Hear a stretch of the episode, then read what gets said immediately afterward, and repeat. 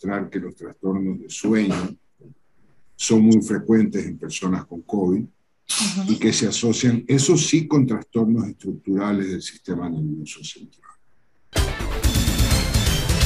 Eh, el COVID es cierto que su prevalencia ha bajado considerablemente, sobre todo en nuestro país, pero no es una enfermedad que se ha ido del todo.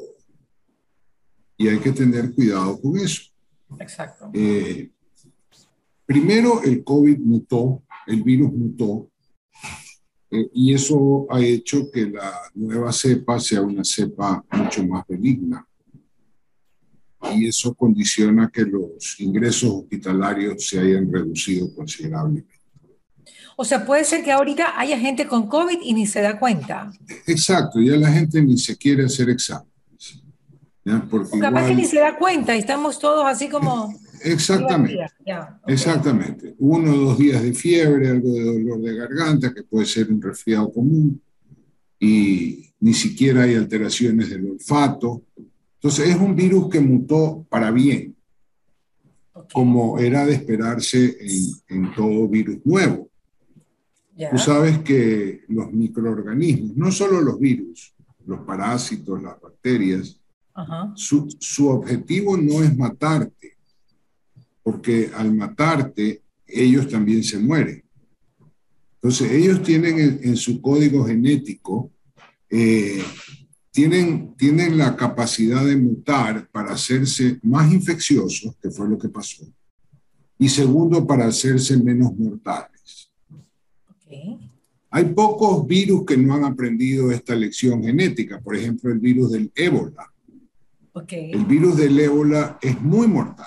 Entonces entra un una población, mata a todo el mundo y la epidemia se acaba porque, o la endemia, lo que sea, se acaba porque el virus se muere. Al morirse el huésped, se muere el virus.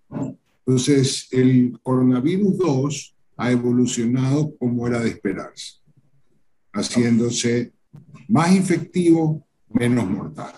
Segundo, las, las vacunas ayudaron muchísimo, eso es indiscutible. Así es, eh, pero aún así, hoy día justamente, eh, para darte datos de hoy, estuve revisando, eh, en Internet hay una página web que se llama Worldometrics Coronavirus, a la que todo el mundo puede entrar. Y habla de un millón y medio de casos diarios de la enfermedad a nivel mundial. Al día de hoy. Al día de hoy. A nivel mundial. Pero como referencia, ¿qué, ¿qué, regiones? Porque África e India podrían llenar esa, esas métricas. Sí, bueno, es lo reportado, ¿no? Hay, obviamente hay un subreporte, pero en todo caso, de acuerdo a esta página que recoge los informes de los ministerios de salud de todo el mundo, hay un millón y medio de casos al día de hoy y hay aproximadamente 6.000 muertos al día, lo cual no es despreciable. Por coronavirus. Por coronavirus. Al día de hoy. Al día de hoy, sí. Lo que sí me gustaría saber, doctor, es en qué región, porque para mí que... No, no, en el, en el mundo, en el mundo, es un dato global. Pero con, con qué porcentaje mayor, digamos, en África e India, que es donde han habido menos vacunas, ¿no? Sí, obviamente tiene que ver con las vacunas, tiene que ver, por ejemplo, en Estados Unidos sigue habiendo una cantidad importante de casos, mucho menos que antes, mucho menos graves. Claro. Hay mucha gente que no se ha vacunado, que no quiere vacunarse, y eso hace que, que los casos sean más graves ahí. Por ejemplo, ahorita que está de moda eh, la guerra entre Ucrania y, y Rusia, estuve revisando datos de Ucrania Ucrania tiene 5 millones de casos en total de coronavirus. Tiene un porcentaje muy pobre de vacunación. Porque ellos no aceptaron la vacuna rusa, la Sputnik, y solamente recibieron vacunas de esta iniciativa COVAX. ¿Ya? Entonces, ellos tienen... Que no, tuvo tanto éxito, ¿no? La iniciativa COVAX, ¿no? No, no tuvo, pero algo hizo. Pero en todo caso, Ucrania tiene un porcentaje muy bajo de vacunación. Y ante, ante la realidad de más de dos millones de refugiados que están estrechamente conviviendo es probable que eso se torne en un problema en el futuro. ¿En Polonia o en Hungría? Hasta en Ecuador, parte de los chicos ecuatorianos que regresaron, algunos de ellos que se les hizo la prueba de COVID a la entrada del aeropuerto, salieron positivos. Entonces, eso, perdón, eso no sabemos todavía cómo va a evolucionar, pero el caso de refugiados de Ucrania eh, probablemente contribuya a una nueva alza de coronavirus. Que mientras siga siendo la variante Omicron, no hay mayor problema. Pero en todo caso, el mensaje de esto de aquí que quería decirte es que no, no porque en los noticieros ya no salgan, ya no salgan noticias sobre el coronavirus, eso no quiere decir que la enfermedad ha desaparecido. O sea que los noticieros siempre cambian hacia lo que está de moda y, ya a nadie le interesa el COE, a nadie le interesa las medidas de distanciamiento, la mascarilla se fue al diablo. Como dice la BOE, periódico de ayer. Periódico de ayer, exactamente. Periódico de ayer, exactamente. Exactamente, pero lamentablemente no es así. Entonces hay que tener cuidado con eso, respetando todavía ciertas medidas y sabiendo que si no pasa nada, vamos para bien. Ahora, vamos a hablar de lo, de lo que nos toca hablar hoy. Pero este, este contexto me encantó. Tengo como 100 títulos aquí para darle a Freddy, porque todo lo que usted dijo está interesantísimo, doctor. Ahora, ayer, doctor, déjeme decirle que una amiga mía, una nutricionista muy conocida, me envió un link donde pues me hacía ver que en el periódico El País, uno de los más eh, insignes de España, dice un titular, el coronavirus produce una reducción de materia gris en el cerebro. ¿Usted había leído esto? Bueno, no es que lo he leído, lo hemos investigado. A ver. Eh, esta es la, la pospandemia. Tenemos, tenemos casi 500 millones de infectados en el mundo desde el principio de la enfermedad, ¿no? Y con una tasa de mortalidad relativamente baja, que es del 2-3%. Estamos hablando de millones de millones de sobrevivientes del COVID. Los estudios todavía son limitados porque a lo mucho podemos tener dos años de experiencia no tenemos un seguimiento a, largo plazo. Pero hay cosas muy claras. Existe, incluso ya tiene nombre, una entidad que en inglés se llama long COVID, que podría traducirse como COVID prolongado, y se refiere a la persistencia de manifestaciones clínicas o de laboratorio en personas que superaron la fase aguda de la enfermedad entiéndase los primeros 30 días. ¿Ok? Estas manifestaciones eh, se han descrito en total más de 50 manifestaciones o complicaciones tardías del COVID, destacando los problemas respiratorios. Hay gente que queda con secuela respiratoria, que no puede respirar bien, que se ahoga, gente que era muy entrenada físicamente, incluso deportistas, han bajado un poco su rendimiento. Eh, complicaciones cardiovasculares, arritmias, complicaciones neurológicas, obviamente, eh, y para acabar pronto hasta se te cae el pelo. O sea, hay, y, y, lo digo en serio, o sea, hay más de 50 complicaciones tardías del COVID con las que vamos a tener que lidiar en los próximos años y que pueden representar una pospandemia que va a afectar seriamente los sistemas de salud a nivel mundial. Porque son 2, 4, 10, 15 millones de pacientes con demencia, 10 millones de pacientes con enfermedades respiratorias, extra de los que normalmente tienen demencia y los que normalmente tienen infecciones respiratorias. Entonces estamos hablando de un volumen muy alto, que hasta ahorita más o menos no se nota justamente porque la gente estaba atendiendo los casos agudos, pero cuando estos desaparezcan o, reduzcan, vamos a comenzar a notar eso. Eh, hay dos teorías Me voy a enfocar un poquito en las complicaciones neurológicas, que es mi, mi especialidad. Por supuesto. Y definitivamente en neurología los problemas principales son, aparte de la falta de, de olfato y de gusto, que podría ser, eh, podrían ser interpretadas como complicaciones menores, porque a eso la gente se puede acostumbrar. Eh, el problema, uno de los problemas grandes neurológicamente hablando son las complicaciones de memoria, los problemas cognitivos. ¿sí? Esto que ha sido denominado niebla cerebral o brain fog, eh, afecta hasta un 50% de la población que ha tenido COVID.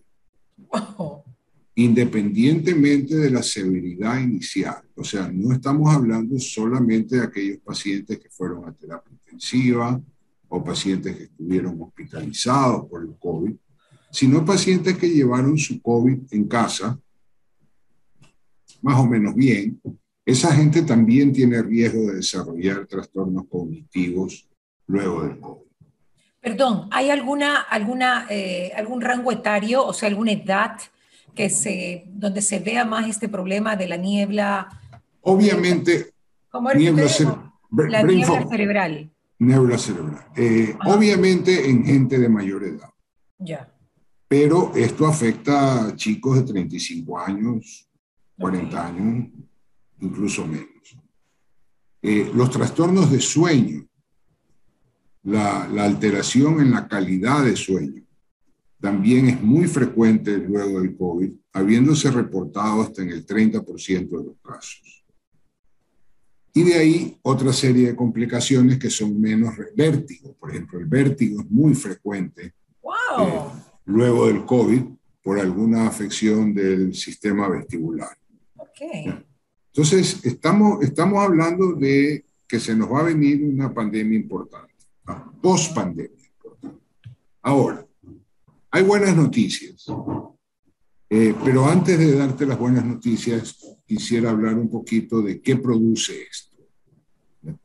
Eh, el, el virus se sabe que entra al sistema nervioso central, entra a través de la nariz, atraviesa una placa muy débil de hueso que tenemos entre la nariz y el cerebro, y de ahí se disemina hacia prácticamente todo el sistema nervioso. Entonces, eso, eso ha sido reportado y, demostrado. Y lo que tú dices es cierto, hay estudios de neuroimagen, de resonancia magnética o, de, de espectroscopía que demuestran que hay cambios estructurales en el sistema nervioso central en personas que sufren este deterioro cognitivo. Entonces, ese tipo de personas que llegan a tener eso eh, se debe a que el virus invadió el cerebro y lo dañó. Lo cual no es nada raro porque hay enfermedades virales que se han asociado con daño cerebral permanente. La encefalitis por herpes, el mismo sarampión puede producir años después una complicación muy severa, esta encefalitis letárgica. O sea, son muchos ejemplos en, en virología en que un virus entra, se establece y daña el cerebro mucho tiempo después. Si eso es así, eh, el chance de recuperación es pobre. Pero también hay otra alternativa que explica las complicaciones neurológicas. Una respuesta inflamatoria que va lenta, lo que nosotros llamamos pausisintomática, o sea, de una progresión muy lenta, que se manifiesta clínicamente semanas o meses después del virus, produce el deterioro cognitivo y luego de eso la inflamación comienza a bajar, a reducirse y la persona espontáneamente mejora. Entonces, eh, hay estudios, incluyendo los nuestros, donde un buen porcentaje de personas que tuvieron COVID, que hicieron un deterioro cognitivo demostrado por exámenes, luego de un año están mucho mejor. Entonces, esa, esa es la buena noticia, que no todos los casos de long COVID o de COVID prolongado son debidos a daño estructural del sistema nervioso, sino a una respuesta inflamatoria tardía que va a mejorar con el tiempo. ¿Hubo algún otro virus que tenga una respuesta inflamatoria tan, tan, tan prevaleciente, doctor? O sea, que, que uno diga, este virus realmente eh, inflamó como inflamó el COVID, porque... claro, claro. Este, lo que pasa es que felizmente esa epidemia se paró solita. ¿Cuál fue? Eh, la encefalitis viral de Von Econo. Ok. Eso ocurrió en Nueva York. Estuvo confinada esa área al principio del siglo XX, 1906, una cosa así, antes de la Primera Guerra Mundial. Y los pacientes que sufrieron esta encefalitis quedaron en un estado catatónico, muy parecido a un Parkinson severo y estas personas quedaron así por décadas. Como, como respuesta a la inflamación que ese virus produjo en el cerebro. ¿Cómo pudieron controlarlo? Bueno, este, en realidad no se controló. Cuando cuando se, se, descubrió el tratamiento del Parkinson, porque estas personas tenían un síndrome catatónico muy parecido al Parkinson. Okay. Cuando se inició el tratamiento del Parkinson en la década de los 60, gente que tenía 50 años catatónica, o sea, 50 años prácticamente... En cama. Inútil. Claro. Eh, comenzaron a recibir este tratamiento y comenzaron a mejorar despertaron. Pero luego de eso, eh, en esa época no se sabía bien la dosis del medicamento para el Parkinson. Eh, muchos de ellos tuvieron efectos adversos y tuvieron que suspenderse de la medicación y volvieron a estar catatónicos. Hay gente que estuvo catatónica hasta el día de su muerte, seis, siete décadas después, no sé si tú te acuerdas una película con Robert De Niro que se llamó Despertares. Despertares. ¿Él había tenido esto? No, él era el actor. Este, sí, es un Ajá, había uno de ellos que estaba en... Robert De Niro. Robert, De Niro era, ¿no? Robert De Niro, él, hace de paciente. Este otro actor famoso que se murió hace poco. Robin Williams, puede ser. Williams, él es el médico y Oliver Sacks, que era un neurólogo, es el que escribió el libro. Esta es historia real en el Hospital Montefiore de Nueva York y del Bronx. Y ahí se ve claramente, claramente cuáles son las secuelas de este eh, parkinsonismo postencefalítico, como se lo llama. La, el sarampión, una enfermedad tan común, digámoslo así. Ahora no porque todo el mundo se vacuna, pero Claro, exacto. Eh, eh, el sarampión también te puede producir una respuesta inflamatoria tardía 10, 20 años después de la infección, que te produce un cuadro muy serio que usualmente es mortal, que se llama panencefalitis esclerosante subacute. Las personas que han tenido sarampión pueden tener long sarampión después de 20 años, doctor. Sí, felizmente son muy raras no, son, muy, no son secuelas comunes, ¿ya? pero son altamente mortales. Entonces, como te digo, de este virus todavía no sabemos nada. La, la viruela o varicela, no sé cuál de las dos, deja lo que se llama el herpes zóster, ¿no? La, la varicela, sí. La varicela. Entonces, la varicela también se queda, se queda en los ganglios raquídeos del cuerpo durante toda la vida.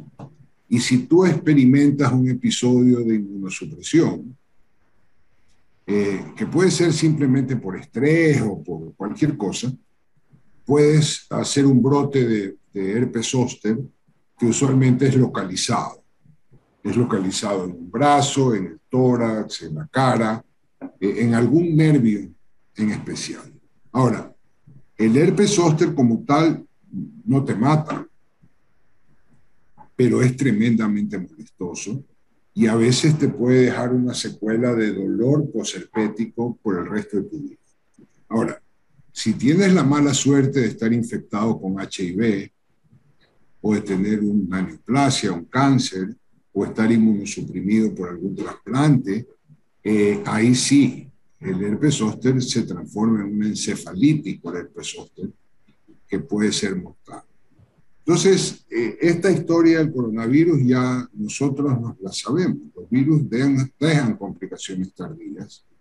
Y como te digo, nosotros no sabemos nada todavía del SARS-CoV-2. Son dos añitos, perdón, son dos añitos de, de experiencia y todavía no sabemos qué puede pasar en el futuro. Y mire que había gente, doctor, que decía, yo ya prefiero que me dé para no tener que vacunarme o, que, o tener inmunidad. o sea, mucha gente tomó esa, esa actitud, ¿no? Sí, sí, pero eso, eso es un error probablemente secundario a la mala información. O sea, tú nunca quieres que te dé una enfermedad viral, cualquiera que ésta sea, porque te puede producir complicaciones en el futuro. Ahora, el porcentaje con el que te produce por el que te produce complicaciones puede variar significativamente, eh, pero existe esa posibilidad. Entonces, de, que alguien diga, vamos a exponernos, tampoco. Tampoco, así. Tampoco así. Bueno, y eso pasaba, ¿no? Eso pasaba. Sí, y sigue pasando, sigue pasando. Mira Carnaval.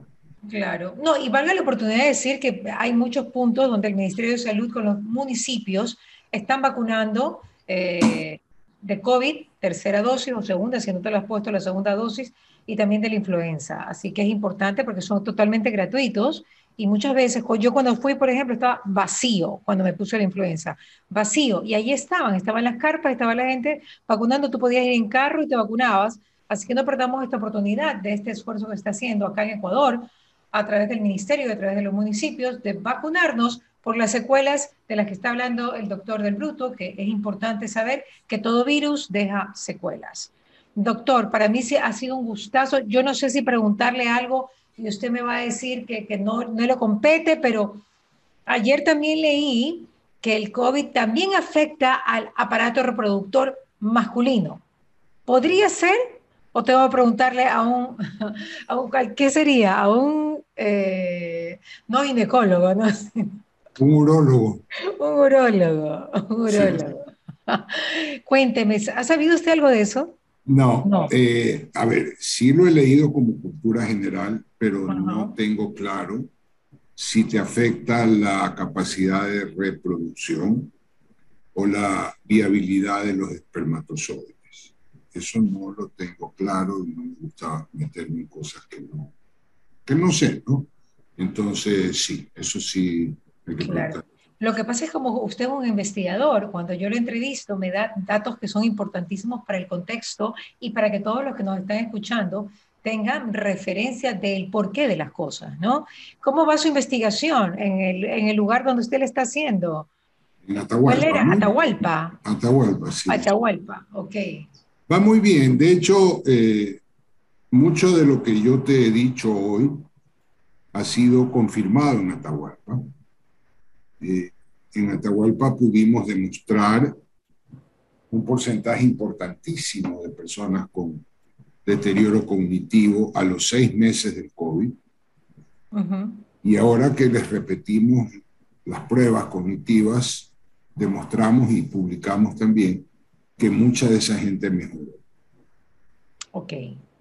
Eso está publicado afuera, publicado aquí en revistas eh, no médicas, no médicas, y afuera obviamente en revistas médicas. Así que sí, eso hemos podido demostrar, hemos podido demostrar que los trastornos de sueño son muy frecuentes en personas con COVID y que se asocian, eso sí, con trastornos estructurales del sistema nervioso central. Eh, el COVID produce también pérdida de fuerza muscular a largo plazo. Ok. Produce también cambios en la estructura de los nervios periféricos. O sea, ya te digo, son 55 complicaciones, sino que nombrarlas todas es, imposible. Pero, pero sí, o sea, eso de que vamos a contagiarnos. No. es. No es la opción, no es la opción. La opción es vacunarse. exactamente. Doctor, y la última pregunta, de verdad. ¿La vacuna ha tenido alguna consecuencia? ¿Ha tenido algo que ustedes han podido investigar? Eh, yo personalmente no he investigado sobre secuelas de vacuna o complicaciones de vacuna, aunque toda la población de Atahualpa está vacunada. Atahualpa tiene un porcentaje de vacunación altísimo, porque fue el ministerio y por la colaboración de la gente. Aparte de las guías que nosotros les dábamos, los inducíamos a vacunarse, eh, estoy esperando un tiempo para ver secuelas de vacunación, pero obviamente hay reportes a nivel mundial de casos que felizmente son raros, sobre todo formación de trombos, coágulos, eh, el vértigo, eh, que pueden ocurrir luego de una vacuna. De todas maneras, eh, si uno pesa el riesgo contra el beneficio, indiscutiblemente la posibilidad de que te pase algo es superada infinitamente por el beneficio que te produce la vacuna. No es la primera vacuna que produce complicaciones, volvemos a lo mismo. O sea, la vacuna contra la polio tuvo problemas en su momento, que ya, ya se han solucionado, pero las primeras versiones de la vacuna antipolio dejaban paralítica a la gente. Entonces, eh, ya cuando se hicieron más investigaciones, ya salió una vacuna de polio más segura. Y este es, malo bien, es una vacuna que se ha desarrollado en tiempo récord. Estamos hablando de que al año de la enfermedad ya había una vacuna. Entonces, la vacuna resultó muy buena no creo que sea excelente, porque la excelencia hablaría de 100% de efectividad y 0% de complicaciones, cual estamos lejos de eso. Pero también eh, he leído que Pfizer, por ejemplo, iba a hacer versiones nuevas de la vacuna. Y probablemente en un tiempo tengamos una vacuna que alcance su 100% de efectividad y 0% y en, menos, y en menos tiempo, porque antes las vacunas de la polio, por ejemplo, tomaron mucho más tiempo los laboratorios para desarrollarla. Yo diría que ahora lo van a hacer mucho más rápido. Primero que hay más tecnología, segundo que el, el, coronavirus no es un virus nuevo.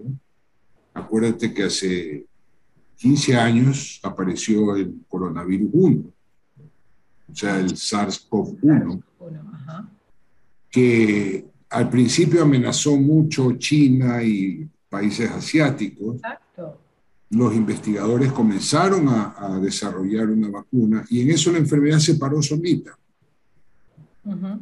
Lo mismo fue en la década, ya en este siglo, en el 2010, 2012, en países del Mediterráneo apareció una enfermedad también por coronavirus, que al principio fue muy mortal, que también los investigadores comenzaron a trabajar en una probable vacuna y que luego se fue sola. Así es que el MERS. El MERS. Okay. MERS es de Mediterránea, ¿sí? es, por la, enfermedad que afectó a los países árabes. Okay. Eh, entonces, digamos que este sería el tercer coronavirus. Brote de coronavirus, en este caso tuvo eh, connotaciones epidémicas porque afectó a todo el mundo pero no creo que sea el último. O sea que probablemente en el futuro veamos un coronavirus 3. Lo, importante es, que, es que los laboratorios no paren de investigar, porque pues se podría, podría ser que paren, ¿no? Porque a veces dicen, bueno, ya pasó, ya se invierte dinero en otra cosa, en vez de investigar algo más. Sí, eso lo quieren adelantar también, creo que están trabajando mucho en ello. Eso también, pero, pero ojalá que no paren, porque, como te digo, entre que el virus mutó hacia bien y que las vacunas protegieron, ahorita estamos mucho mejor que hace dos años, definitivamente. Doctor Bruto, muchísimas gracias por estar con nosotros. Para mí ha sido una emoción poder volverlo a ver, ya que es un gran compañero pues, de pandemia en los tiempos difíciles del 2020. Un abrazo, mi querido doctor. Me encanta Igualmente, Mariela. Con buena figura, 30 libras menos, eso bueno, eso, eso se decanta en mejor salud y eso es lo que Exactamente, así es. Gracias, mi querido doctor. ¿Qué pasa con Mariela? Llegó a ustedes gracias al auspicio de EQR Urbaceo, municipio de Guayaquil. ATM, Interagua, Calipto, Ceviches de la Rumiñahui, UTEC, McCormick, Miraflores, Tramontina, Oriental Industria Alimenticia, Gran Duval y Ultrabón.